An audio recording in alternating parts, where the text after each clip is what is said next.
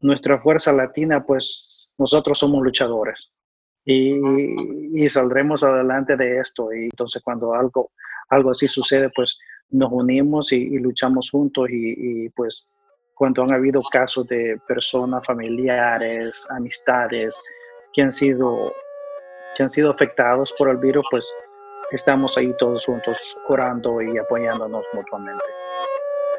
Bienvenidos a Latinos en la Pandemia, el primer podcast de Enlace Latino en sí sobre nuestra comunidad en Carolina del Norte. Episodio número 6.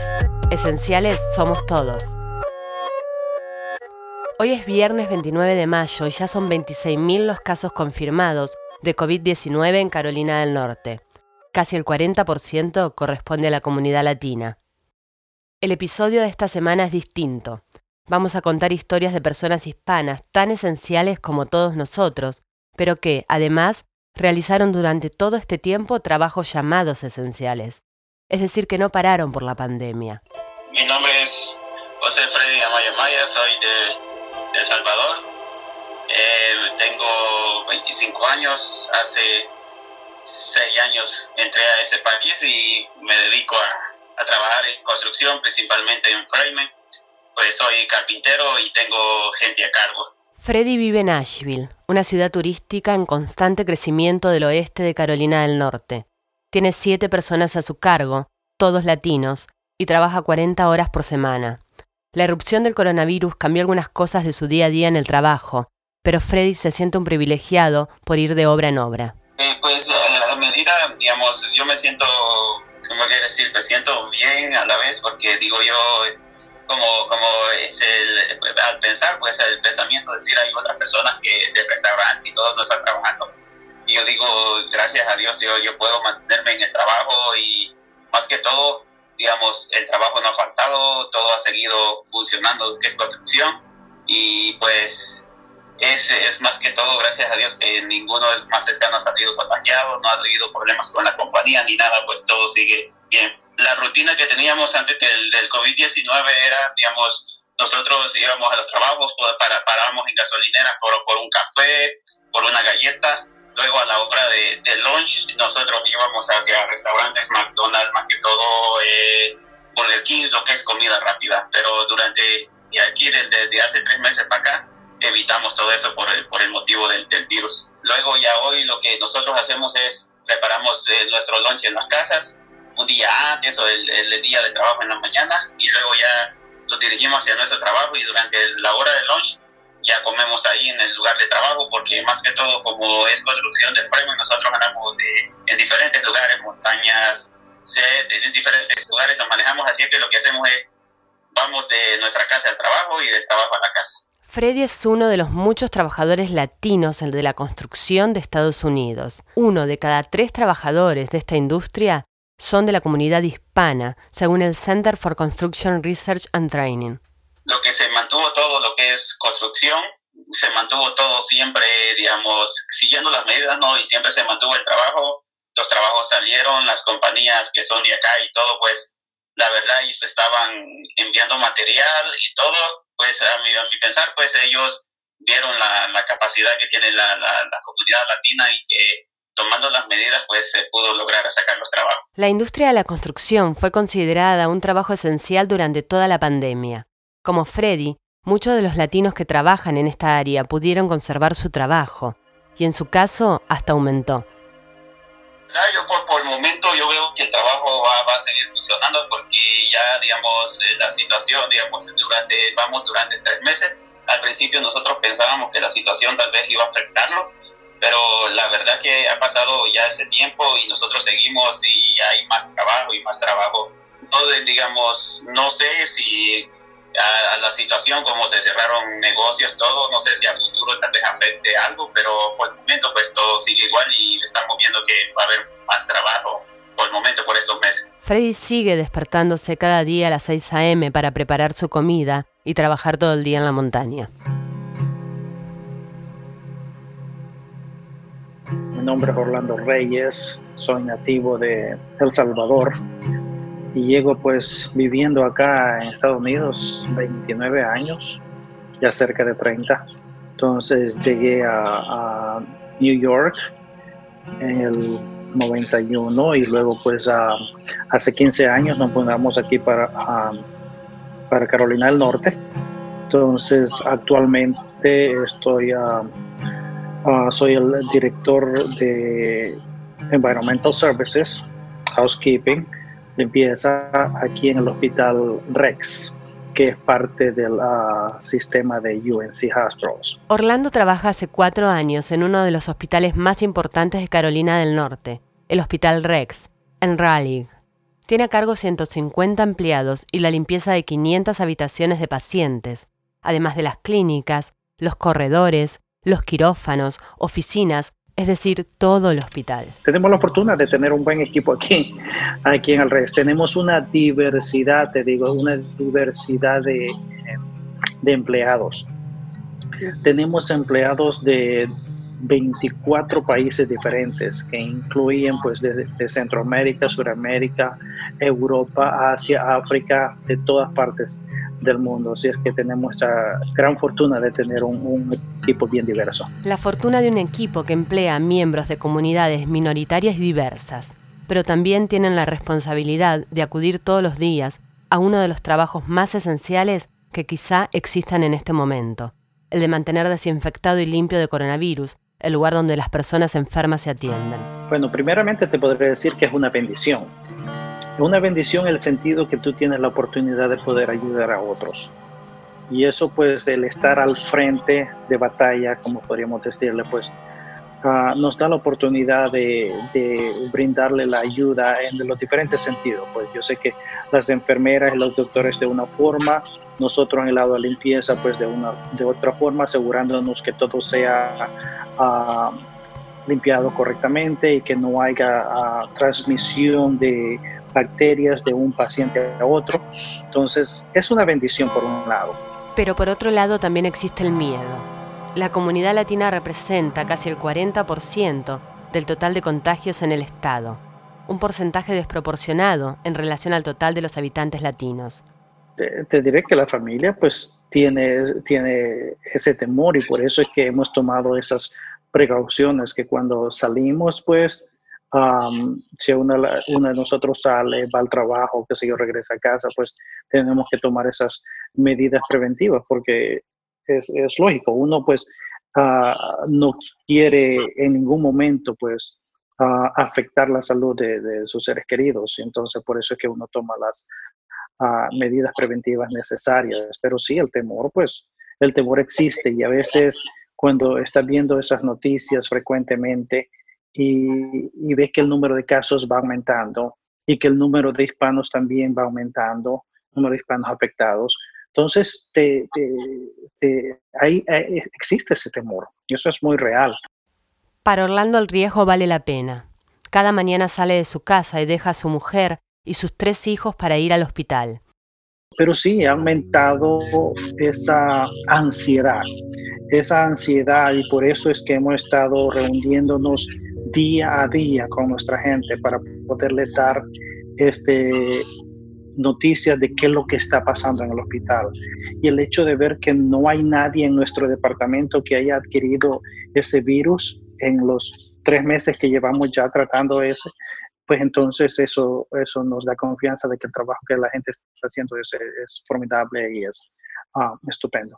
Desde que comenzó la pandemia, el trabajo del Departamento de Limpieza se incrementó en horas y en esfuerzos. Te podría decir que el número de, latinos en nuestro departamento anda por ahí como entre el 30 y el 35%, entonces, de los empleados de limpieza en, el REX.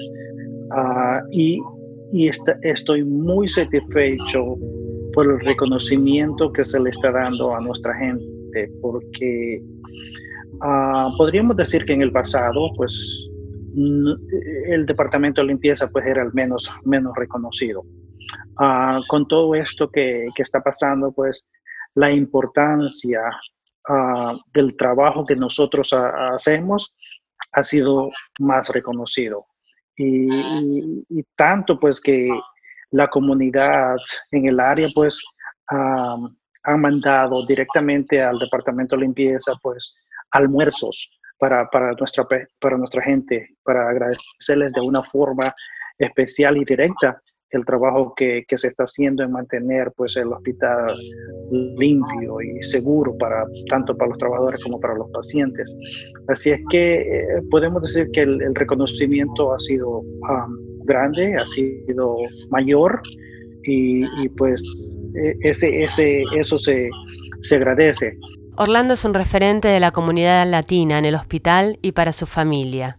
Muchas de sus amistades se han quedado sin trabajo o fueron afectados por el virus. Sin embargo, él rescata la fuerza de nuestra comunidad.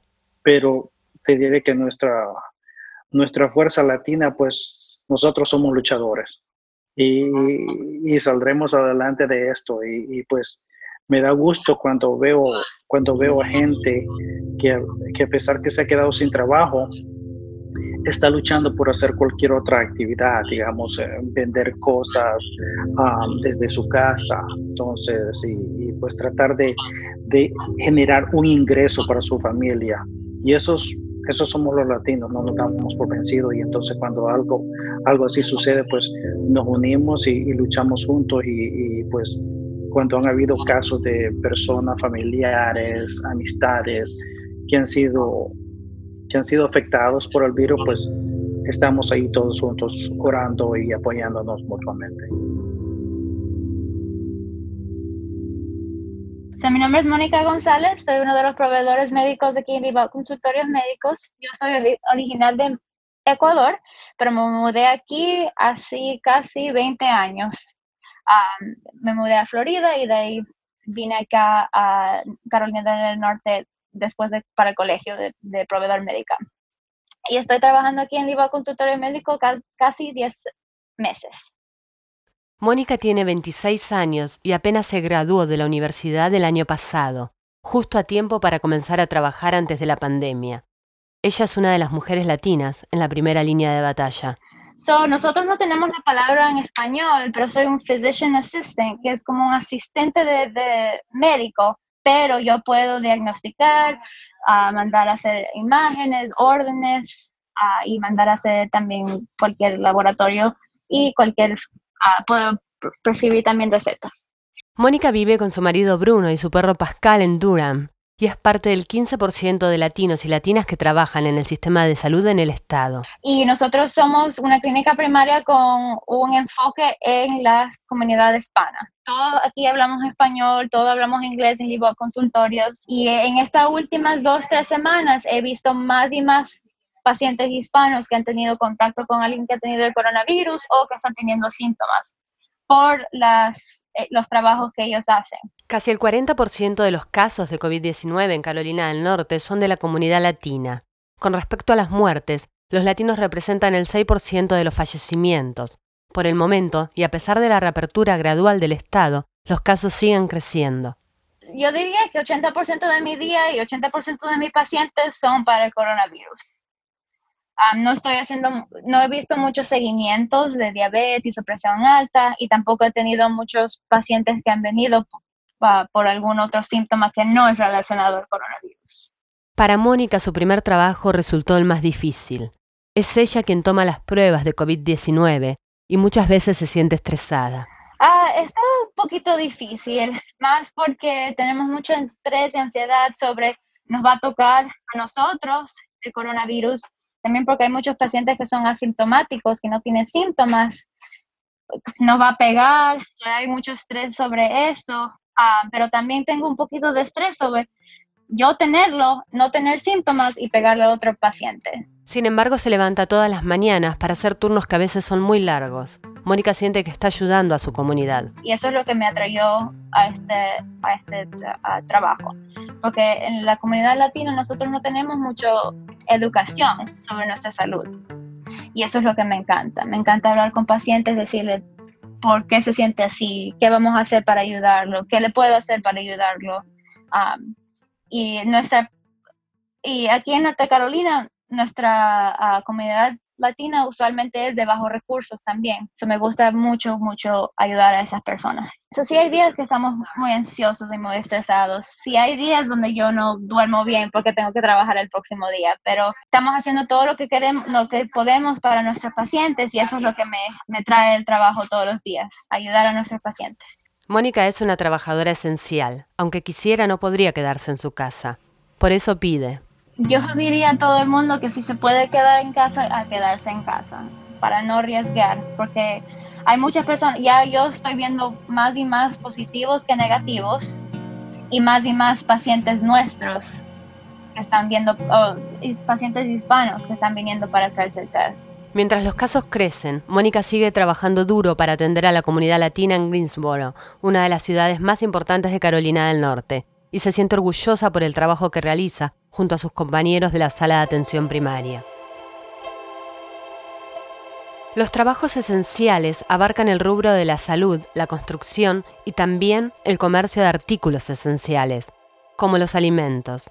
Siempre han estado abiertos los supermercados y las tiendas, y en esta nueva fase cada vez más restaurantes abren para sumar opciones de comida para llevar. Hablamos con Sulin Walker, una economista de Guatemala, migrante. Sulin vive en Carolina del Norte y es directora ejecutiva de la Cámara de Comercio Hispana. Nos cuenta cómo están viviendo los comercios y restaurantes latinos la crisis del coronavirus. De verdad que es una situación delicada, creo que es más que obvio pero como la Cámara, siempre nosotros le decimos una situación controlada y de mucha responsabilidad. El pánico no puede ser el protagonista en esta situación, entonces es importante de que todos los dueños de negocio y comercios que son esenciales sigan las recomendaciones del CDC, implementen nuevas técnicas de comercio y de consumo y puedan ellos tener también la responsabilidad sobre sus empleados. Quiere decir, poder proveerles la mascarilla, poder proveerles productos de, de, higiene, sanitización, estar lavándose sus manos constantemente, mantener la distancia. Entonces, em, creo que la situación de, de, los eh, comercios hispanos que son esenciales y están abiertos eh, va a depender de cada dueño de negocio de cómo esté tomando las medidas de recomendación del CDC. La Cámara de Comercio trabaja con citas virtuales y llamados telefónicos por el momento. Reciben muchísimas consultas diarias de dueños de tiendas de alimentos. La verdad que el teléfono está abarrotado. Em, y nos hace feliz, la verdad, esa es la, función de la Cámara, poder brindar servicios eh, gratuitos a la comunidad hispana y poder ayudarlos a que ellos emprendan y a que sigan creciendo sus negocios. Creo que las dos mayores consultas cuando el dueño de negocio nos llama es, primero que nada, entender las recomendaciones del CDC y segundo, el saber qué tipo de recursos ellos pueden contar como pequeños comerciantes, quiere decir préstamos. A pesar del momento difícil que pasa el Estado y el país, ella no duda sobre la inventiva latina para salir adelante. Definitivamente la comunidad hispana nos sorprende cada día más. La comunidad hispana es entrepreneur por naturaleza, trabajadora por naturaleza eh, y responsable. Según el Small Business Administration, los comercios de dueños latinos crecieron más de un 60% entre 2012 y 2017 en Carolina del Norte. El comercio de alimentos hispanos es grande. Voy a decir de que muchas personas en su mayoría se inclinan un poquito más a ese sector de alimenticio, de brindar ya sea un restaurante o un food truck o una lonchera, como le llaman muchos, em, o algún servicio alimenticio en general. Entonces, lo que más pienso yo en esta situación fue de que están siendo afectados eh, por toda esta situación de estar en, encierro por un mes, eh, por llevar las regulaciones de to go, que no mucha gente lo tenía, muchos de los restaurantes y muchos de, de las personas del sector alimenticio no tenía delivery, no tenía to go. Entonces ahí es cuando nosotros siempre les decimos que no tiene que invadir el pánico, al contrario, este tiene que ser un reto para ellos para crear nuevas técnicas de consumo, cómo voy a llegar yo a mi cliente, cómo voy a yo a entender a mi cliente y su situación ahora, ¿verdad? Ponerme empático con él. Contamos historias de personas de nuestra comunidad que están orgullosas y felices de su trabajo. Queremos decirles a través de estas historias a todos los latinos y latinas que se levantan cada día para seguir adelante y trabajar o buscar trabajo, que para nosotros todos ustedes, todos nosotros, somos esenciales. Este fue nuestro sexto episodio. Esperamos ser un canal de información que pueda transformarse en acción. Pueden suscribirse a Latinos en la Pandemia en www.enlacelatino.nc.org barra podcast. Latinos en la Pandemia es producido por Patricia Serrano y David Miller. Paola Jaramillo y Walter Gómez realizan la dirección general. Latinos en la Pandemia es un podcast de Enlace Latino en sí. Yo soy Patricia Serrano. Hasta el próximo episodio.